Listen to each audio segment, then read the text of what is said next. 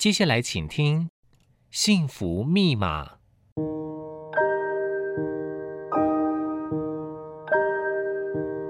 物质的拥有只能带来短暂的快乐，内心的自在跟宁静才是值得追寻的幸福。让我们一起来解开幸福的密码。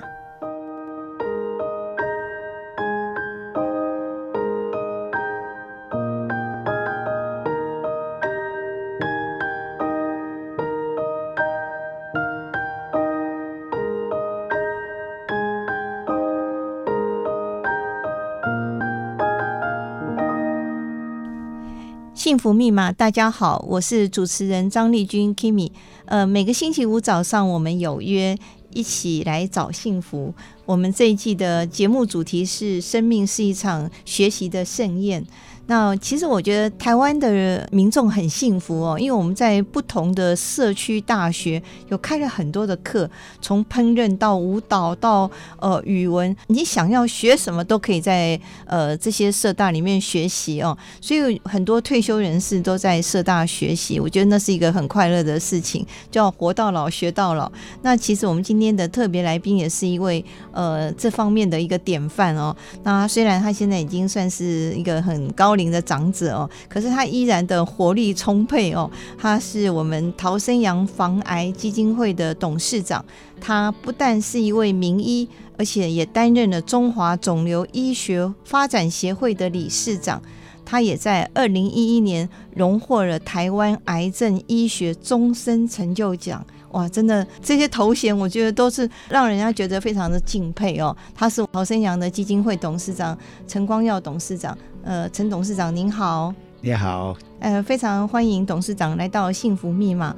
呃，因为我们都知道您过去是一位名医哦，想要请教您，您的一个成长的背景是从小就立志要行医吗？嗯，啊，我其实是呃出生在广州，是呃在战乱逃难的情况之下来成长的，那很辛苦，呃是、嗯、呃，所以。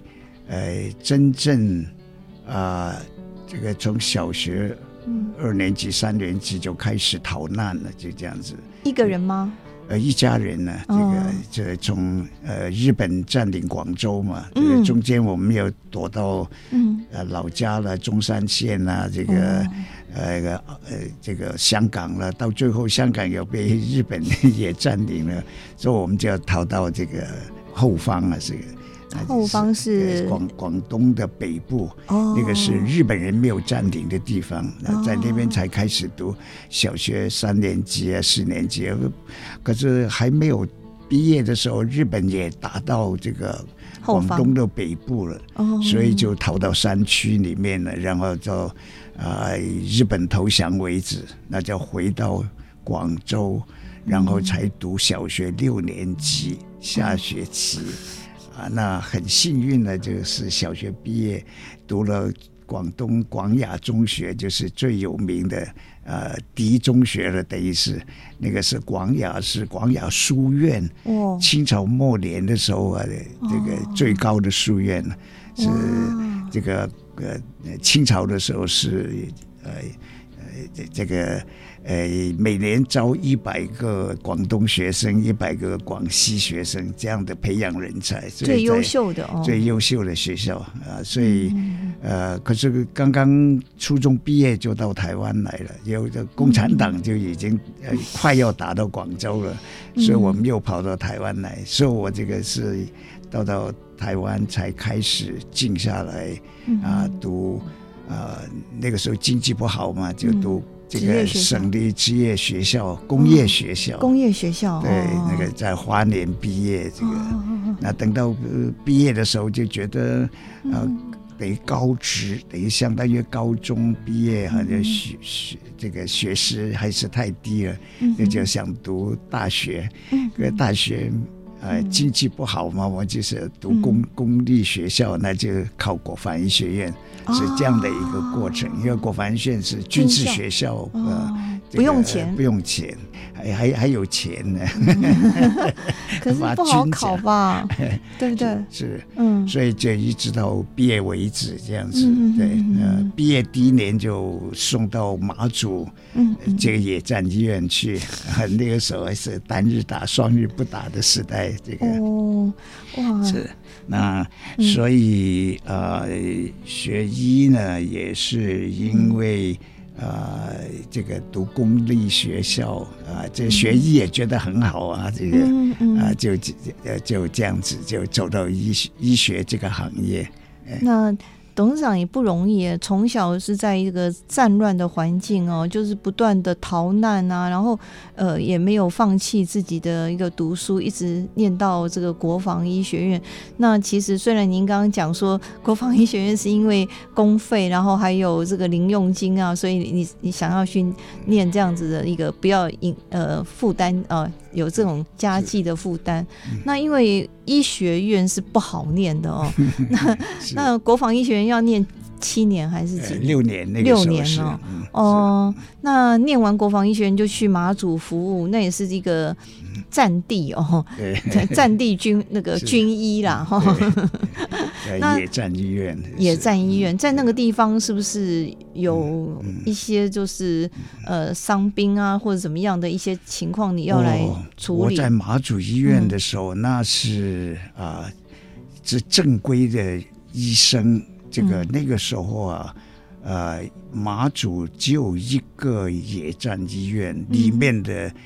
啊、呃，里面的医生都不是国防医学院毕业的，嗯、多半都是短期训练的那种军医，所以呃，我们国防医学院毕业去的话，就非常受的重视。对啊、呃，就那个时候就唯一的一个。哦，这个所以很忙哈。哇，那个时候很大的责任，很大的责任啊。是，所以官兵受伤你都要处理哦。我们我们这个嗯呃一毕业是中尉，中尉中尉医官啊，中尉医官呢，我现在还记得一个月的月 呃薪薪水就是三百二十五块，你很难想象。可是很受到那个。当地的一些官兵还有居民的一个敬重哦，因为毕竟、呃、那个时候是呃军人大概五万五万人哦，老百姓五万就十万人的，哦、等于是也照顾老百姓，嗯、对是，所以这个是责任很大，呃、很大的刀都要开，嗯、因为。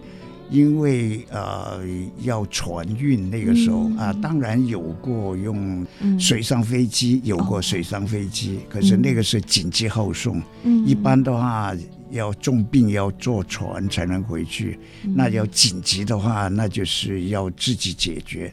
呃，所以那个时候很大的刀，我第一年毕业，第一年就开始大开大刀。台湾其他的医生没有这种机会。哇，嗯、你真的很勇敢哦，内科外科全部都你一个人包哦，太厉害了。那后来董事长又有因缘到美国拿到双学位是吗？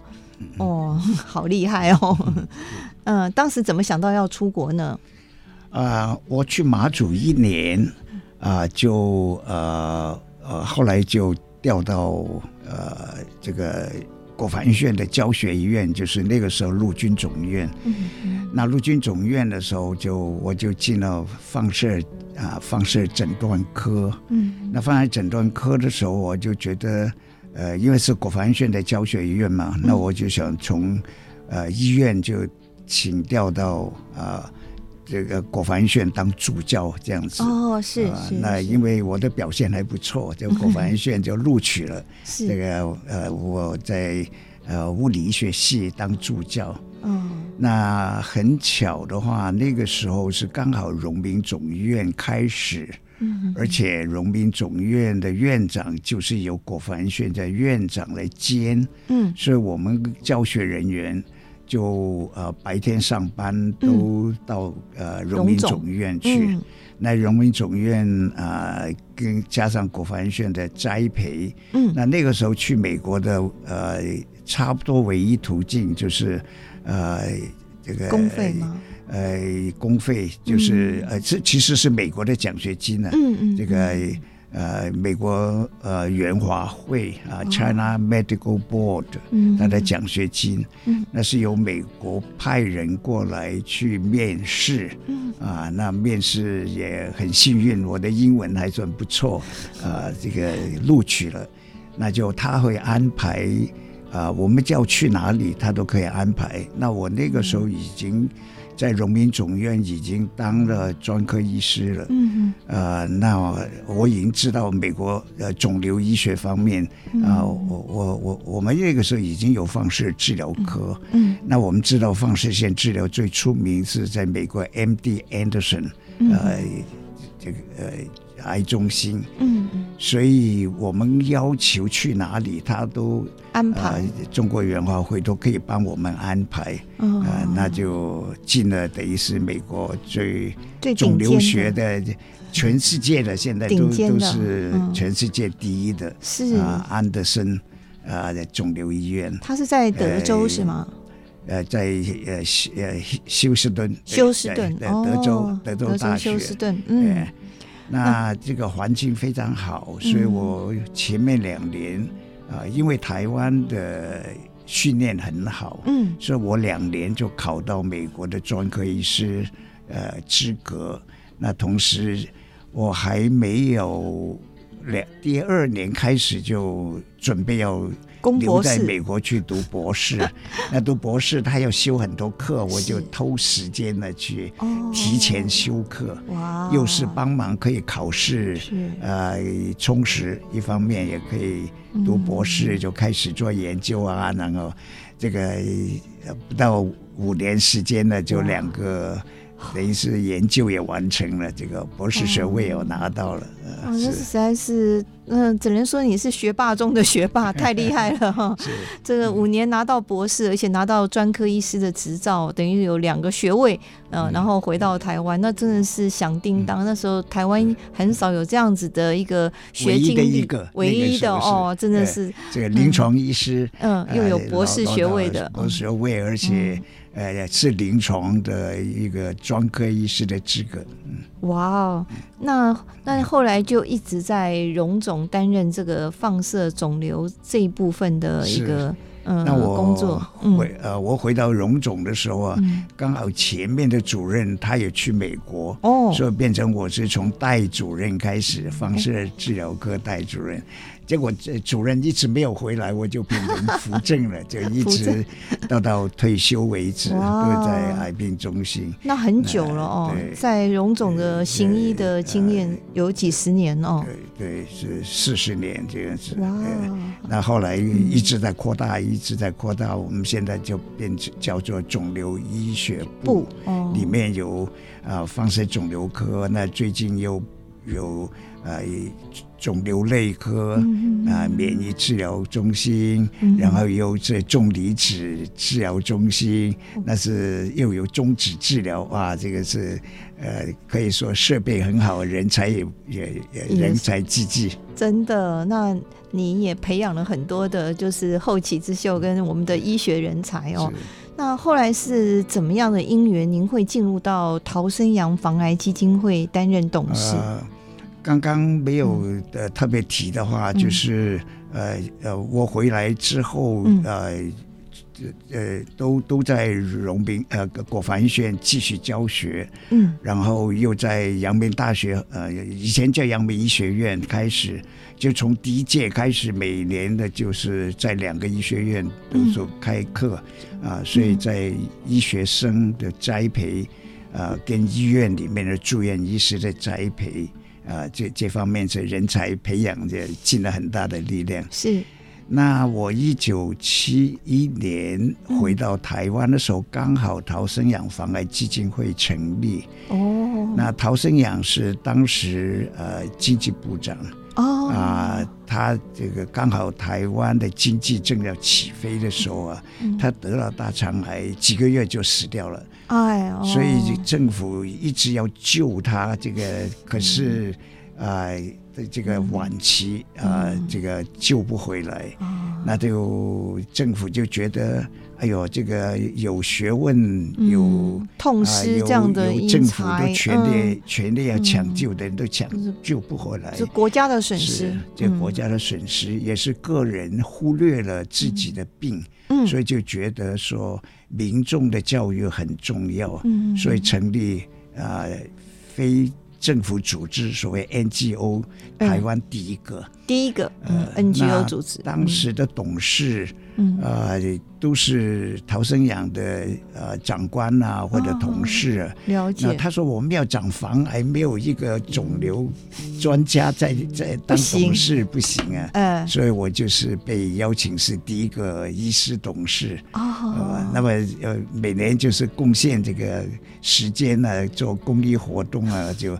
做董事，然后做董事长，董事长也做了十八年，哇，中间加在一起刚刚满了五十二年，哇，呃、半个世纪你都投入在这个陶生阳防癌基金会，它也是我们一个老字号的一个 NGO 组织哦。那我们知道陶生阳防癌基金会对于台湾的一个癌症的医学的预防，还有国人癌症呃预防的观念有很大的贡献哦，是不是可以请？董事长帮我们提一下，呃，陶生阳防癌基金会这半个世纪来哦，对于台湾的一些贡献。是，呃，因为呃。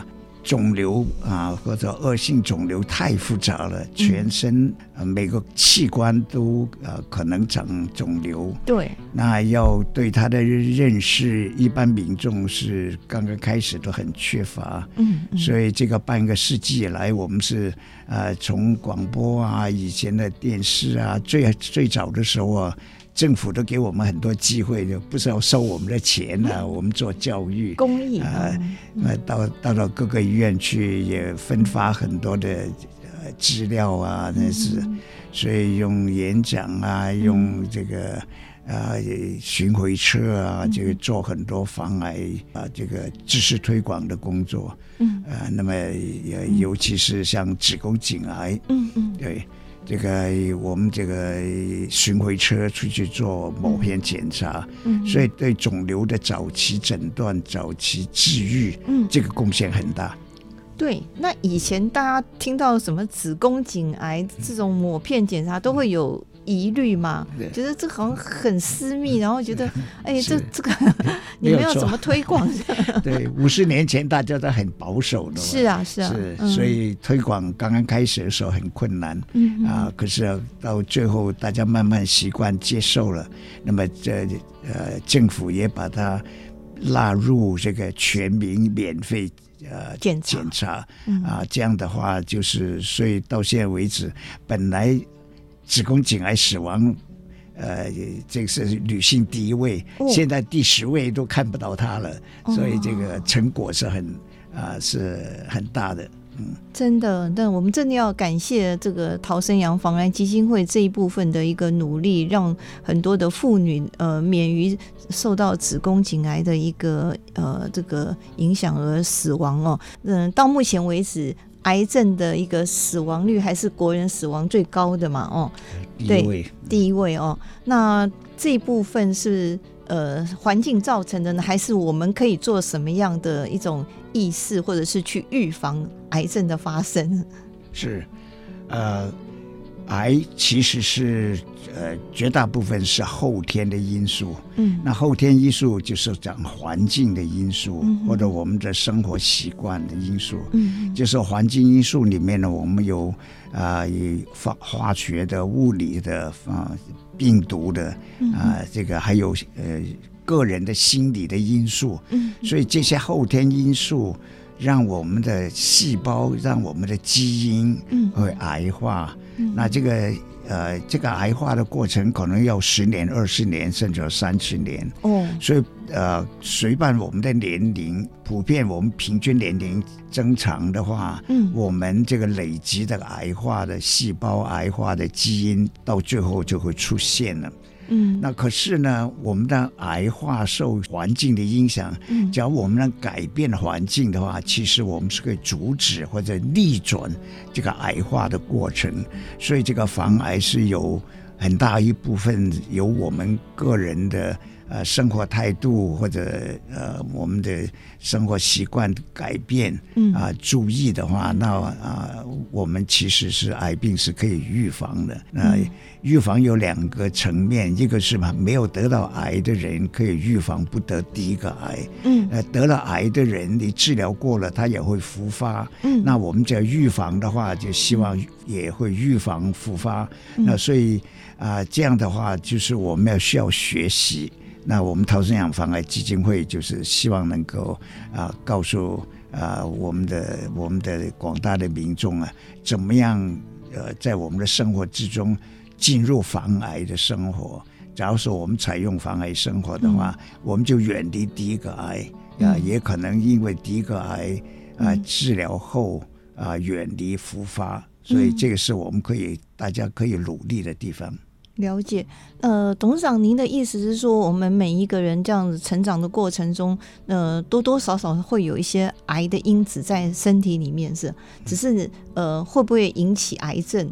呃，这是我们是要用抽血来知道说我们有没有可能会得到癌症嘛？因为记得以前有一个美国的一个著名的影星，他是说他们家有这样的一个遗传哦，所以他就去抽血，他就说哦，他可能会得到乳癌，他就毅然把乳房切除。那是这样的话，是一个比较正确的一个方向吗？呃，先天性的因素其实在我们的癌里面是呃占非常少哦。那大部分呃都是后天的因素，嗯、那后天的因素就是等于说用阳光、空气、水、食材、嗯、烹调的方法，嗯、我们的运动、体重、嗯、啊，嗯、这个这个是环境因素啊，在当然是再加上我们的心理啊、情绪啊这些，嗯、那这些其实有很大一部分我们可以自己可以调理的，所以这个就是啊我所所说的。呃，我们可以过防癌的生活。嗯，那防癌生活，我们陶生养防癌基金会现在也在推动啊、呃，有这个演讲，然后由呃防癌生活体验营。嗯，啊、呃，这个有一天的啊、呃，有两天一夜的，有三天两夜的。嗯、我们在这个过程之中，就请的老师来讲解我们怎么样可以过健康防癌的生活。那么这个要是有。养成了一家人养成这个防癌的生活的话，我们就很可能远离了这个得癌症。哦，所以逃生阳防癌基金会会呃会有一个体验的一个地方，让大家可以来参与，是吗？是的。哦，你好像在建造一个体验馆，还是呃嗯体验营？体验营。我们这体验营有固定的地方，也有啊、呃、也有不固定的地方。哦，呃，这个等于是。我们的依康养旅啊、呃，这个把旅游又放进去。啊、呃，所以这个旅的话，你可以到不同的地方啊，上上民宿啊，这个有高山啊，有海边啊，都都有可能，就是啊，靠我们大家呃支持，然后我们这个去组织。啊、呃，这样的一种活动哦，等于在山明水秀中又能够呃体验到一个防癌的一个观念，那是一个很好的一个方式哦。是，又结合旅游哦。是。那董事长，请问一下，我们现在因为医学非常的进步，如果不幸罹癌的话，是不是不用太紧张？然后怎么样用比较健康的心理来呃治疗？那现在是不是已经慢慢的走向精准医学跟个人化的一个医疗的一个方向？嗯，没有错。嗯，啊、呃，这个精准医疗的话，呃，一方面就是用药物治疗的时候，怎么样靠基因检测来选用有效的药啊？那呃，精准医疗其实也可以用在非手术啊、呃，这个非药物治疗。啊，比方说我们现在啊，我个人是非常追求这个啊无创无毒的治疗啊，无创就是不开刀的意思哦，呃，不开刀就是呃从常规的放疗到到现在最新的放射外科，嗯，放射外科也啊以伽马刀为例，就照一次。啊，这个假如是用电脑刀的话，就照一次到五次，嗯、这个都不需要麻醉，不需要痛苦，啊，哦、大部分都没有什么副作用，哦、啊，那么最新的，啊，呃，还有质子治疗啊，嗯、还有中指治疗啊，嗯、还有台北荣民总医院的碳离子治疗，嗯、或者叫重离子治疗，这些都不用开刀，而呃，它的有效性是非常高，也是很精准的啊。哦那么呃，当然，质子治疗跟重离子治疗现在还是没有进入全民健保。嗯，可是像伽马刀啊、电脑刀啊这种，呃，老瘤啊、肺癌啊、肝癌啊，呃，只要是早期的老瘤、肺癌、肝癌是已经列入全民健保了。所以现在就是有这个选择，可以不用开刀，也可以有全民健保。呃，这个。这个治疗的方法啊、呃，那当然全民健保现在还不能包罗很多新的治疗方法，所以那个就是呃要需要自费啊，包括了呃免疫细胞治疗啊，这些都呃都是比较没有没没有毒性哦，没有毒性，这个全身性的啊、呃、一个侵入的。治疗，嗯。呃，不过就是呃像日本有很多嗯。贵重的。治疗也纳入健保，哦、那么台湾的话，现在也有买私人的保险，哦、呃，可以做肿瘤的治疗，嗯啊、呃，甚至到像直指治疗这个很贵的，啊、嗯。呃，我知道已经有保险公司啊、呃、有推出呃这个质子治疗的保险呢，嗯，所以这个假如是用众人的力量来。嗯对不幸罹罹患这个癌的话，嗯、呃，这个全民健保是一个办法，嗯、买私人保险也是一个办法。了解。那这个现在如果能够不开刀，我觉得对于一些病患来讲是。嗯，蛮大的福音哦，因为以前听到这个癌症就马上就是开刀切除，然后就是不然就是化疗。是。那因为化疗有一些后遗症，所以很多人都觉得是很痛苦。是。那现在我们的医学进步，还有再加上我们的健保的一种完善哦，已经慢慢的走向这个对于癌症的一个病患的一个照顾是越来越好。是那那在心理方面，那呃一般来讲，如果家庭里面有出现癌症的病患，对于这个家属是不是也要给他们一些什么样的支持跟力量？因为通常来讲，照顾的人也是非常非常的辛苦。是的，啊、呃，这个，所以我就是说，呃，医学中心这个呃所谓主流医学，它有的时候啊没有很。很周到的照顾到病人离开医院之后，嗯。啊，就像他的生活、嗯、他的情绪，这其实是需要很照顾的。嗯，那我们陶生养防癌基金会特别重视就是防癌生活，在、哦、防癌生活里面就包括了怎么样把这个心理疗愈、嗯、啊，我们就说心灵疗愈很重要、嗯、啊，这个一定要深入他的个人生活啊，他家庭的。呃，互动啊，职场的这个互动啊，有没有心理的压力？假如有的话，一定要有心理的一个调试，让他把这个事情放下。同时对，对对癌的也要呃认为它也是身体一个反应。是啊，我们呃 把它看成一个朋友，我们把这个朋友警惕我们，说我们应该要呃过防癌的生活，要调试我们的心理。呃，其实呢。呃得了癌可以预防复发，也可以把我们的生活升华，可能过得更丰满啊。那这个就需要一些外力的啊，或者呃同伴啊，病人跟病人之间的互动啊，跟老师之间的互动啊。那么从这个互动之中，能够增加学习的机会，或者可以过得更丰满的生活。其实我要跟呃听众朋友来介绍一下，董事长其实他自己。本身就是一个呃，怎么讲？嗯，远离癌症的一个养生的典范哦。因为呃，据我所知，他已经年过九十哦。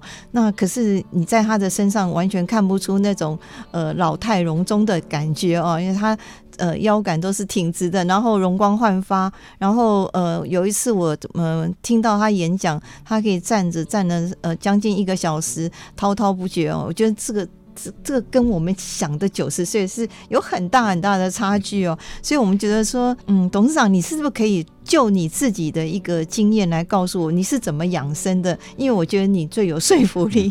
是，呃，我想养生，嗯，其实一个是运动，一个是饮食啊，这个当然睡眠也很重要了。嗯那我是呃很幸运，就是刚刚提过，我中学的时候，嗯，是在广雅中学的时候，嗯，呃，一个是学校有游泳池，哦，一个是我自己的班导师，做我们三年的班导师，嗯，刚好是个体育老师，他要我们全班的人来，现现在所谓的全民运动，每一个人都要发挥他最大的可能，嗯，啊，所以我在。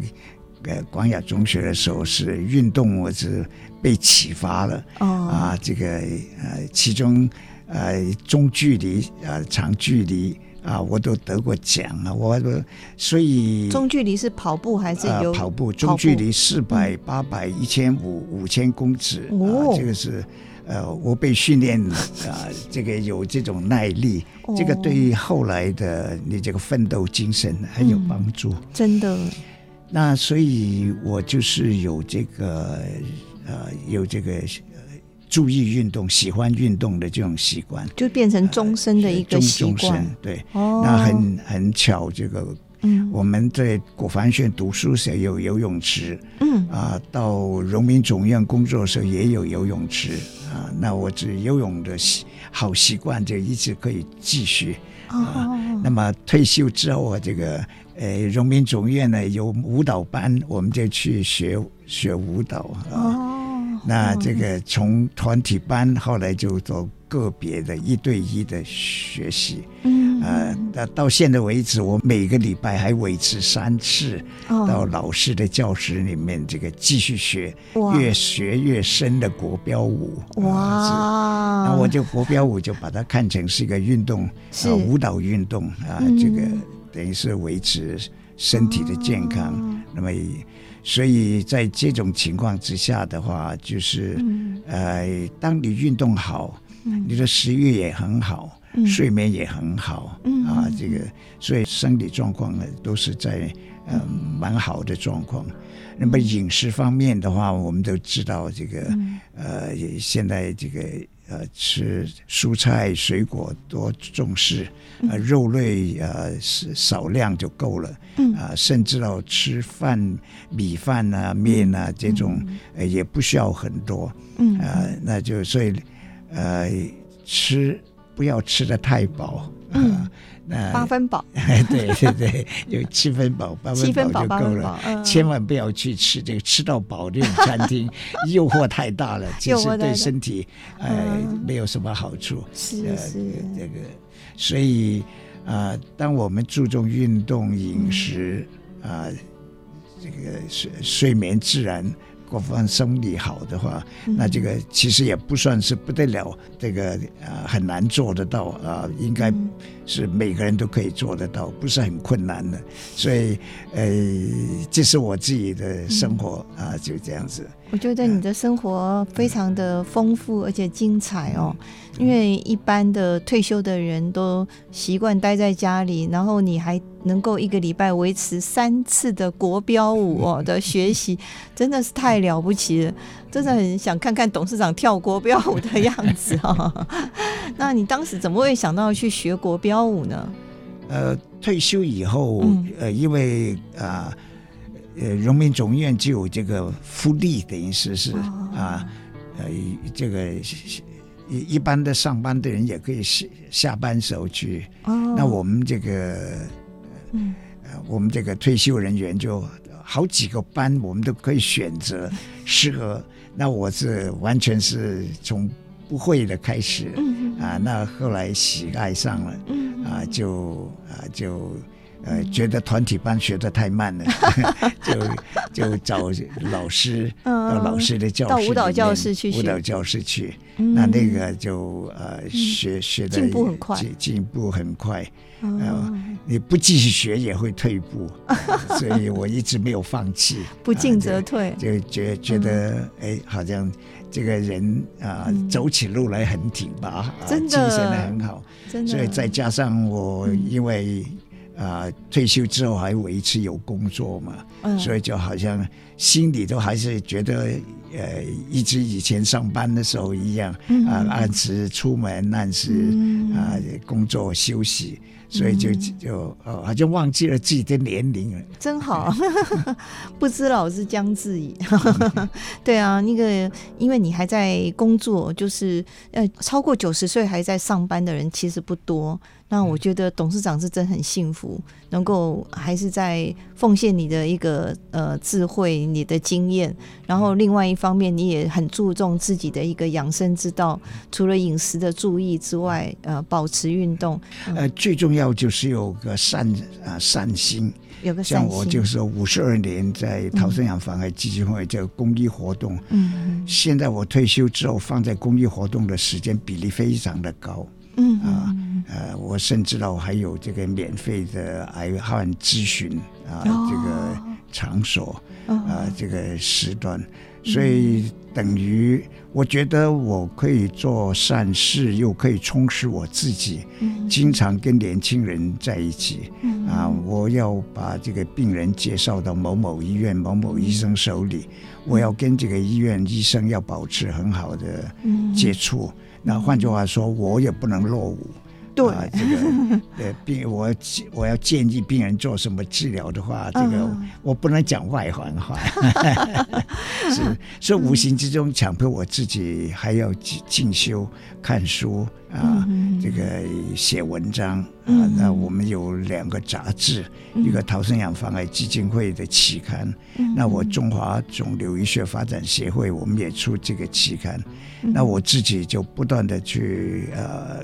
看书的了解这个最新最前沿的科学，这个医学的进步，呃，介绍给啊我们这个呃大众。所以在这样子的话，啊，当你有一个目标，然后善心是会循环的，嗯。啊，所以我们啊呃做这个。我就做公益活动五十二年，我们碰到很多善心人啊，那很多人也支持我们逃生养防癌基金会啊，有的做志工的啊，有的捐钱的啊，让我们这个可以永续经营，所以这件一直很快乐的事情。没有错，这个善的循环是一个非常美的事情，而且，呃，投入公益活动五十几年，那我们在这个董事长的身上，我们就看到了一个光芒哦，真的就好像这怎么讲，就是一个福报回到你的身上，所以你自己永远都是这么的有活力、有朝气，而且，呃。